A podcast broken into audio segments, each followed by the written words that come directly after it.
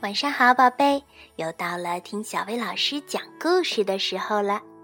今天咱们继续来听彩虹鱼的故事，故事的名字叫《彩虹鱼迷路了》。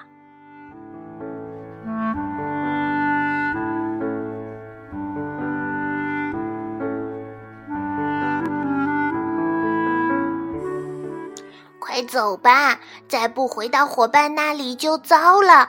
只有在岩缝里才能躲过暴风雨。小条纹鱼催促彩虹鱼道：“几个小时前，他们就知道要来暴风雨了。每当暴风雨来的时候，彩虹鱼总是和银光闪闪的伙伴们躲到岩石缝里去。你先走。”我再捡一些漂亮的小蓝石子就回去。彩虹鱼回答说：“随你吧，不过可要快点儿，一定哦。”条纹鱼嘟囔道。就在彩虹鱼捡起最后一块美丽的小石子时，一个巨浪把它吞没了。一开始，它还逆着浪游，可很快就被滔天的巨浪冲走了。彩虹鱼被卷到了一个汹涌的漩涡里，它透不过气来，眼前一片漆黑。等它醒过来时，暴风雨已经停了。水被彻底搅浑了，彩虹鱼连自己胸前的鱼鳍都看不清了。这是哪儿呀？彩虹鱼急得团团转，撞到了一个带刺的东西上，好疼！小心点儿呀！你要去哪里呀？响起了一个生气的声音。水很快就变得清澈了起来。彩虹鱼看到一条浑身是刺的河豚躲在水生仙人掌里。你到底是谁呀？我在这里从来没有见过你。河豚吃惊地说：“对不起，我从来就没来过这里。”彩虹鱼回答道。然后他告诉河豚，自己被一个漩涡卷走了。等醒过来，就已经在这里了。你是要找你那些银光闪闪的伙伴们吧？河豚看出了彩虹鱼的心思，说：“来，跟我去找我最喜欢的扇贝吧。他对这一带可要比我熟悉多了，说不定能帮上你的忙。”于是他们一起去找扇贝。扇贝听说了，咳嗽了一声，说：“ 可我只知道一群条纹鱼呀。”条纹鱼，我就是和条纹鱼在一起的呀！彩虹鱼开心地说道：“那我就带你们去吧。”你说带我们去，可你怎么去呢？你看，扇贝笑了。接着，它就在彩虹鱼的面前又快又有规律地游了起来。它那两片贝壳张得大大的，一张一合，又一张一合。彩虹鱼吃惊的连嘴都闭不上了。看到了，扇贝响亮地说。彩虹鱼朝四周一看。只见身边全是奇形怪状的岩石，就好像在钟乳石堆里。咦，条纹鱼在哪里呀？彩虹鱼不安地问。大家不用怕，我们不会伤害你们的。动一下，给我们看看好吗？扇贝冲着怪岩石丛说。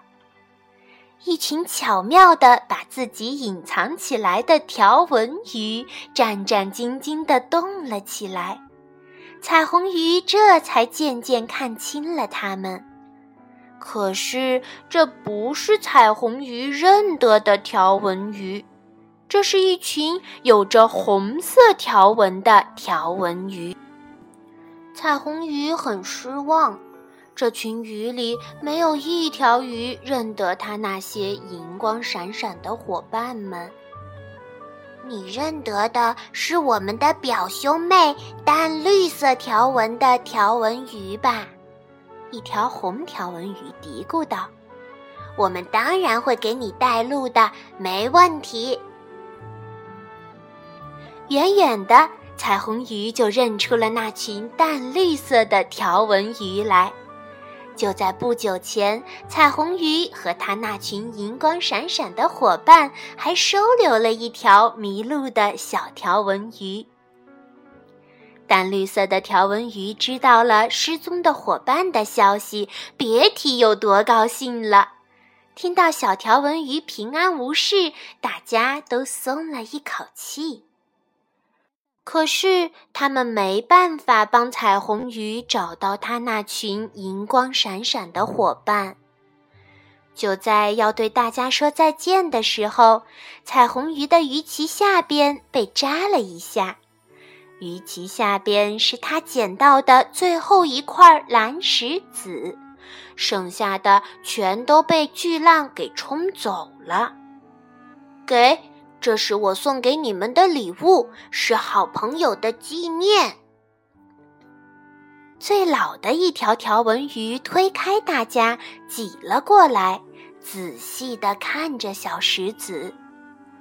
我知道这是哪里的小石子，他慢腾腾地说：“这是很久以前的事了。”我也在那里捡到过一模一样的小石子，这种小石子只有那里才有。大家一下子都不说话了，然后又突然嚷嚷开了。彩虹鱼兴奋地说：“那就带我去我的伙伴们那里吧，我就是在那里捡到小石子的。”老条纹鱼领着其他的条纹鱼，把彩虹鱼带到了它捡到小石子的地方。在那里，彩虹鱼马上就遇到了它那群银光闪闪的伙伴，他们正在找它呢。那条小条纹鱼当然也在里头啦。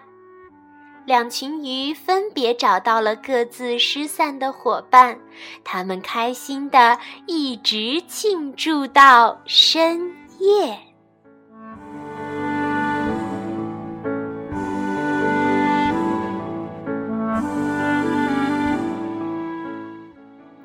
好啦，今天的故事就到这儿了。要想收听更多好听的睡前故事，就来关注微信公众号“小薇老师讲晚安故事”。小薇老师在这里等你哦，晚安，宝贝。